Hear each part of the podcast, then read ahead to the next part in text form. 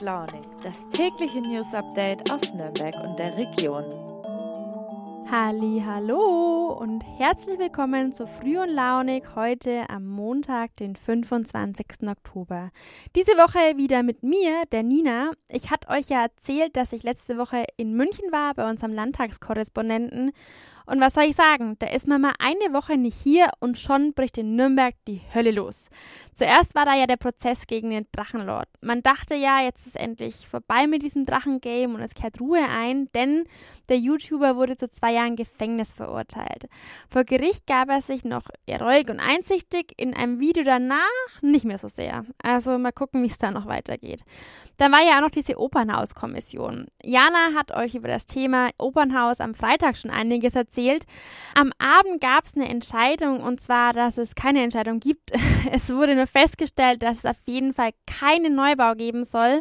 Wie es weitergeht, müssen wir also weiter gucken. Ja, es war noch ein bisschen mehr los am Wochenende. Es gab zum Beispiel den Christopher Street Day und zwar in Erlangen. Darüber sprechen wir auch gleich noch ausführlicher. Und äh, ich habe noch andere Themen für euch dabei, nämlich eine Studie zum 365-Euro-Ticket und das Wissenschaftsschiff. Das hat in Nürnberg angelegt und meine Kollegin Clara Grau war da sozusagen Wissenschaftsschifffahrtsbesucherin auf Zeit und hat ein paar Infos mitgebracht. Ich würde sagen, los geht's.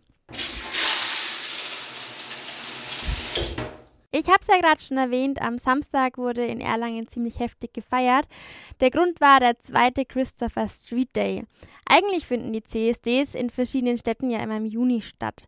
Denn an dem Tag erinnert man an einen Aufstand in New York im Jahr 1969. Damals gingen Homosexuelle und Mitglieder anderer sexueller Minderheiten auf die Straße, um zu protestieren. Und diese Proteste wurden ziemlich blutig niedergeschlagen. Die Folge waren tagelange gewaltvolle Straßenschlachten mit der Polizei. Ja, seitdem demonstriert die Queer Community weltweit an dem Tag für Vielfalt. In Erlangen dieses Mal einfach ein bisschen bisschen später. Mein Kollege Patrick Kamholz war mit dabei und hat sich das mal angeguckt und sich auch ein bisschen umgehört. Und das haben die Feiernden ihnen erzählt. Wie hattest du dir die Stimmung vorgestellt? Sehr gut. Ich okay. hoffe, das bleibt so. Jawohl. Ja, auch gut. Und die Stimmung ist super. Alle sind sehr glücklich und ich finde, man merkt, dass es so zum ersten Mal vor Ort ist auch. Also bombastische Stimmung bisher. Ja. Sehr herzlich. Ich habe gleich das Gefühl, mich ähm, willkommen zu fühlen. Ich hatte befürchtet, dass es weniger Leute sind. Und schon auf der Busfahrt hierher war ich positiv überrascht, wie viele Leute in den gleichen Bus eingestiegen sind mit Regenbogen etc. Und dann, als wir da waren, war es noch cooler, weil es echt viele Leute sind. Die Beats machen doch am Montagmorgen gleich mal richtig wach. Ich habe mich übrigens nach der Veranstaltung noch mit Patrick unterhalten und wollte ein bisschen was wissen. Ja, Patrick, wie viele Leute waren denn jetzt genau da? Waren sehr viele Leute dort, vor allem junge Menschen und man konnte am Ende der Parade nicht mal mehr den Anfang sehen. Also es waren richtig viele Leute da. Gab es denn irgendwelche Zwischenfälle? Es gab keine Zwischenfälle, alles entspannt. Ja, das ist ja gut zu hören. Was hat dir denn besonders gefallen? Gab es denn da irgendwelche besonderen Kostüme oder ja, was hat dich denn da am meisten beeindruckt? Ich glaube, es gab nicht wirklich ein richtiges Kostüm, das mir gefallen hat, aber einfach die Masse an Menschen, die sich einfach von sich selbst her, wie sie sich ausgedrückt haben. Das klingt jetzt ein bisschen komisch, aber irgendwie einfach die Freiheit. Na, das klingt doch sehr nach dem, was der Christopher Street eigentlich ausdrücken soll. Vielen Dank, Patrick, auf jeden Fall. Ja, organisiert wurde das Ganze vom Verein Make Your Town Queer und auch die Stadt beteiligte sich an einzelnen Aktionen. Und es ist noch nicht vorbei, denn die Pride Week in Erlangen geht weiter und sogar ein bisschen länger, denn sogar bis 31. Dezember kann man sich die Online-Ausstellung We Are Part of Culture noch angucken. Da gibt es Porträts von queeren Persönlichkeiten zu sehen. Und bis Ende Oktober kann man sich auch vor Ort in Erlangen im Schlossgarten noch die Ausstellung Living Diversity anschauen. Also auf ins bunte Erlangen, würde ich mal sagen. Dann hissen wir mal die Segel, würde ich sagen. Ja, letzte Woche hat in Nürnberg die MS Wissenschaft angelegt. Ich weiß, es klingt erstmal so ein bisschen nerdig, aber es wird noch gut, ich verspreche es euch. Das Schiff ist ein ehemaliger Kiesfrachter und schippert jetzt als Museumsschiff für das Bildungsministerium durch die Gegend. Das Thema heuer ist Bioökonomie. Es geht also auch um Nachhaltigkeit und nachwachsende Rohstoffe. Wie gesagt, das wird noch spannend. Meine Kollegin Clara Grau hat sich das Teil letzte Woche mal angeschaut und ist an Bord gegangen. Ja, liebe Clara, ein Projekt auf dem Schiff äh, ist ja quasi ein Heimatbesuch. Es wurde nämlich an der TH in Nürnberg erarbeitet und beschäftigt sich mit, und ich hoffe, ich spreche das jetzt wirklich richtig aus, Lingozellulose. Was ist denn diese Lingozellulose?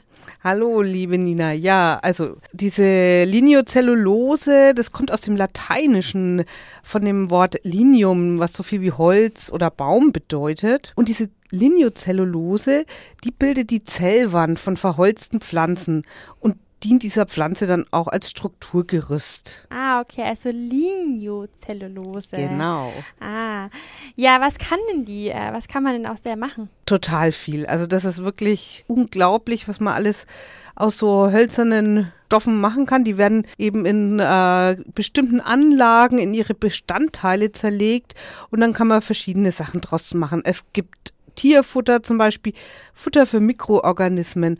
Es werden aber auch Treibstoffe hergestellt und äh, auch synthetisches Vanillearoma und in manchen Erdbeerjoghurts ist es sogar drin. Auf dem Schiff geht es auch ein bisschen ums Einkaufen. Wie passt denn das jetzt zusammen? Also Konsum auf der einen Seite und der Inhalt der Ausstellung, nämlich Nachhaltigkeit. Also shoppen kann man leider nicht an, an Bord.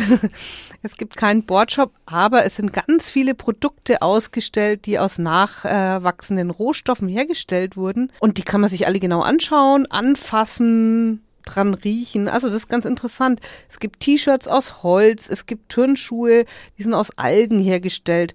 Dann haben sie so Geldbeutel, die sind aus aus einer Pilzkultur gemacht worden oder so Coffee-to-go-Becher, die aus Kaffeesatz hergestellt wurden. Ah, okay. Und das gibt es aber tatsächlich im richtigen Leben auch schon zu kaufen. Ja, das sind alles Produkte, die gibt es schon auf dem Markt und zum Teil ist auch das Etikett dran. Also kann man sich auch abschreiben, wo man das vielleicht kaufen kann im Internet oder im Laden. Also ist ganz interessant. Ah, okay. Du schreibst auch von kleinen Souvenirs. Was hat es denn damit auf sich?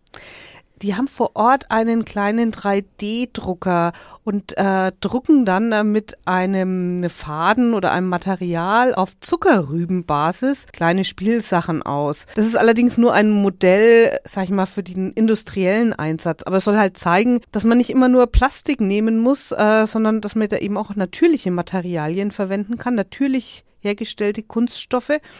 Und da entstehen dann zum Beispiel so kleine Schiffe draus. Und ja, wenn Kinder an Bord sind und die gerade Glück haben und so ein Schiff fertig ist, dann kriegen sie das natürlich geschenkt. Wie fandest du es denn generell, die ganze Ausstellung? Also mir hat es sehr gut gefallen. Es gibt nicht nur Schautafeln, sondern die Exponate sind wirklich interaktiv. Du kannst also ein Quiz lösen, du kannst Spiele spielen, du kannst alles anfassen dich an Hörstationen informieren. Und dann, was auch ganz, ganz gut ist, es gibt viele Mitarbeitende vor Ort, das sind meist Studierende aus naturwissenschaftlichen Fächern und die kann man wirklich mit allen Fragen löchern, die kennen sich richtig gut aus. Ja, wer jetzt Lust bekommen hat, bis morgen 19 Uhr könnt ihr euch die Ausstellung noch anschauen. Eintritt müsst ihr dafür keinen zahlen, ihr müsst nur seetauglich sein und solltet einen 3G-Nachweis mitbringen. Kommen wir damit auch schon zu unserem letzten Thema, nämlich dem 365-Euro-Ticket. Die Idee dahinter klingt ja erstmal genial. Für 1 Euro am Tag kann man mit dem öffentlichen Nahverkehr fahren. Das Ziel des Angebots ist ziemlich klar. Man will weniger Individualverkehr in den großen Städten und weniger Emissionen durch Abgase. Festgeschrieben wurde das Ganze übrigens von CSU und Freien Wählern in ihrem Koalitionsvertrag. Darin heißt es wörtlich, für die großen Städte München, Nürnberg, Fürth, Erlangen, Augsburg, Regensburg, Ingolstadt, und Würzburg wollen wir auf Dauer ein 365 Euro Jahresticket einführen. Ja, wenn man sich die derzeitigen Preise so anschaut, sind 365 Euro pro Jahr ja nichts im Vergleich zu den aktuellen Preisen. Nur mal ein kleines Beispiel. In Nürnberg zahlt man ja schon für eine Kurzstrecke 3,20 Euro. Also wenn ich jetzt vom Hauptbahnhof zur Lorenzkirche will, muss ich jedes Mal 3,20 zahlen. Mache ich das jeden Tag, bin ich im Jahr schon bei über 1000 Euro. Und jetzt, wenn ich an den ganzen Verkehrsbund denke, also vielleicht nach Bayreuth fahre, dann kostet mich das gleich mal über 2700 Euro. Für Schüler und Azubis gibt es das Ticket schon seit einem Jahr und ab 2023 soll es es auch in Nürnberg für alle geben. Das Problem an der ganzen Sache sind wie immer die Kosten. Denn den größten Teil müsste die Stadt Nürnberg selbst zahlen und da ist das Geld ja eh schon knapp. Jetzt wurde eine Studie dazu in Auftrag gegeben und die Frage dahinter war, was bringt dieses 365-Euro-Ticket für alle und was kostet es eigentlich am Schluss? Mein Kollege Martin Müller hat sich diese Studie mal genauer angeschaut. Lieber Martin, zu welchem Ergebnis kommt die Studie? Also die Ergebnisse sind erstmal relativ ernüchternd. Also äh, man hat sich da sehr viel mehr erwartet, glaube ich, äh, auf Seiten der Auftraggeber. Es ist tatsächlich so, dass äh, vor allem sehr hohe Kosten dann auf alle Partner im VGN zukommen. Also je nach Tarifmodell, also es wurden sieben Tarifmodelle untersucht, kommen zusätzliche Kosten von 55 bis 100 Millionen Euro auf die äh, Partner des VGN dann zu. Gleichzeitig werden aber nur sehr, sehr wenige zusätzliche Fahrten erzeugt. Also so je nach Modell werden eben 1,9 bis höchstens 3,2 Prozent an zusätzlichen Fahrten entstehen, äh, was natürlich sehr viel weniger ist, als man sich erhofft hat. Jetzt ist es jetzt ganz schön viel Geld, das letztendlich auf Nürnberg zukommt. Was könnte man denn machen, um diese Kosten zu reduzieren?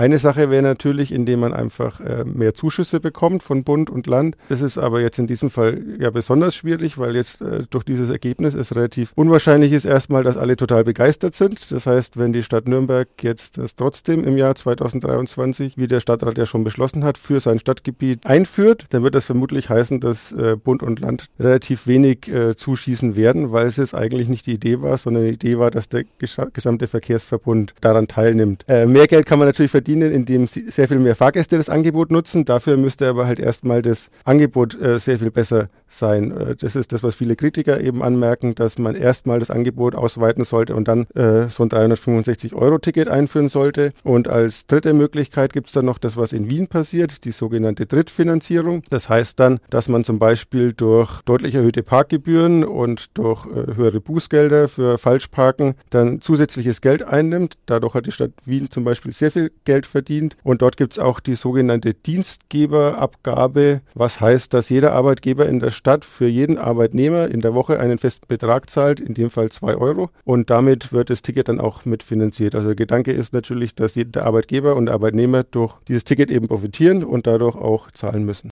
Jetzt gibt es ja das Ticket schon für Schüler und Azubis. Ähm, und die können damit im ganzen Verbundgebiet fahren. Du hast vorhin schon von verschiedenen Modellen gesprochen. Ähm, ja, soll es dieses 365-Euro-Ticket dann wirklich auch fürs ganze Verbundgebiet, also von Treuchtlingen bis Bayreuth geben? Grundsätzlich schon, wobei sich aber die, der VGN auch betont, dass äh, diese Tickets überhaupt nicht vergleichbar sind, weil Schüler und Azubis äh, sogenannte Mussfahrer sind meistens. Also sie haben dann oft auch gar kein Auto natürlich, mit dem sie äh, hinfahren können. Und bei dem anderen Ticket sind es Kannfahrer und die sind natürlich sehr viel schwieriger äh, zum Umsteigen zu bewegen auf den ÖPNV. Ja, das Ticket kann natürlich jeder kaufen, aber es gibt eben, wie gesagt, verschiedene Modelle. Also, dass man für den gesamten VGN nur 365 Euro zahlen muss, das ist relativ unwahrscheinlich, dass dieses Modell kommt, weil das ist gleichzeitig eben das teuerste Modell, bei dem äh, 100 Millionen Euro an zusätzlichen Kosten entstehen. Gleichzeitig ist aber natürlich auch das Modell mit dem größten Nutzen, aber der Gutachter sagt dann trotzdem, dass er davon eher abraten würde und empfiehlt ein anderes Modell, falls man überhaupt eins umsetzt umsetzt. Grundsätzlich sagt er, man sollte derzeit eben noch keines umsetzen, aber falls man sich doch entscheidet, äh, plädiert er für das sogenannte Preisstufenmodell. Das heißt, das orientiert sich im Prinzip am jetzigen Tarifsystem, nur dass es dann statt 25 Tarifstufen nur noch vier Tarifstufen geben wird. Und äh, das heißt dann, man zahlt dann eben je nachdem, welche Entfernungen man grundsätzlich von seinem Wohnort aus nutzen möchte. Und es sind dann einfach Vielfache von 365 Euro quasi. Also ich zahle jetzt entweder 365 Euro oder das Zweifache, also 730 Euro oder das Drei- oder Vierfache. Das hast du vorhin ja schon erzählt, es gibt diesen Stadtratsbeschluss und es soll eigentlich beschlossene Sache sein, aber die Studie wirft ja doch ein paar Fragen auf. Ist es denn sicher, dass das 365-Euro-Ticket für alle im Jahr 2023 kommt? Ja, im Grunde ist es ja der äh, Stadt Nürnberg überlassen, das auch ohne die anderen zu machen, sozusagen. Und sie werden aus ihrem Stadtratsbeschluss auch noch nur sehr schwer wieder rauskommen, denke ich. Also wird es wohl so kommen, dass sie es zum 1. Januar 2023 einführen, aber eben halt nicht, wie erhofft, mit vielen anderen zusammen, nur, sondern nur für ihr Stadtgebiet. Und das äh, könnte dann eben vermutlich, zumindest äh, nach allem, was der Freistaat bisher angedeutet hat, bedeuten, dass äh, es halt nur sehr wenige Zuschüsse dafür geben wird, was natürlich heißt, dass es noch sehr viel schwieriger zu finanzieren ist, äh, wobei natürlich das Defizit, äh, wenn das Angebot nur in Nürnberg besteht, steht, äh, deutlich geringer ist, als wenn es für den ganzen VGN gilt. Ja, irgendwie ein ganz ernüchterndes Ergebnis. Aber man darf natürlich auch nicht vergessen, dass äh, der Klimawandel kosten wird und der Nahverkehr gerade für Geringverdiener momentan echt teuer ist. Es muss also irgendwas passieren und ja, mal schauen, wie es dann tatsächlich kommt. Ich selbst habe als Auszubildende seit einem Jahr dieses Ticket und ja, was soll ich sagen? Auto habe ich seitdem keins mehr und vermissen tue ich es auch nicht wirklich. Das waren sie auch schon wieder, die richtig wichtigen Themen am Montag. Ich bin mal gespannt, äh, ob die Woche genauso turbulent wird wie die letzte. Große Entscheidungen stehen auf jeden Fall erstmal nicht an, aber schauen wir mal, was da noch kommt. In jedem Fall bin ich gewappnet, denn in meiner letzten Podcast-Woche habe ich vor lauter Aufregung total vergessen, äh, mich um den Haushalt zu kümmern und einzukaufen. Ja, äh, damit ich nicht wieder Müsli bei meinem Mitbewohner schnorren muss, habe ich jetzt mal ein bisschen Porridge vorgekocht. Das würde ich mir jetzt auch mal holen und würde sagen, ich wünsche euch einen guten Start in die Woche. Wir hören uns morgen wieder. Viel Spaß. Bis dann. Eure Nina.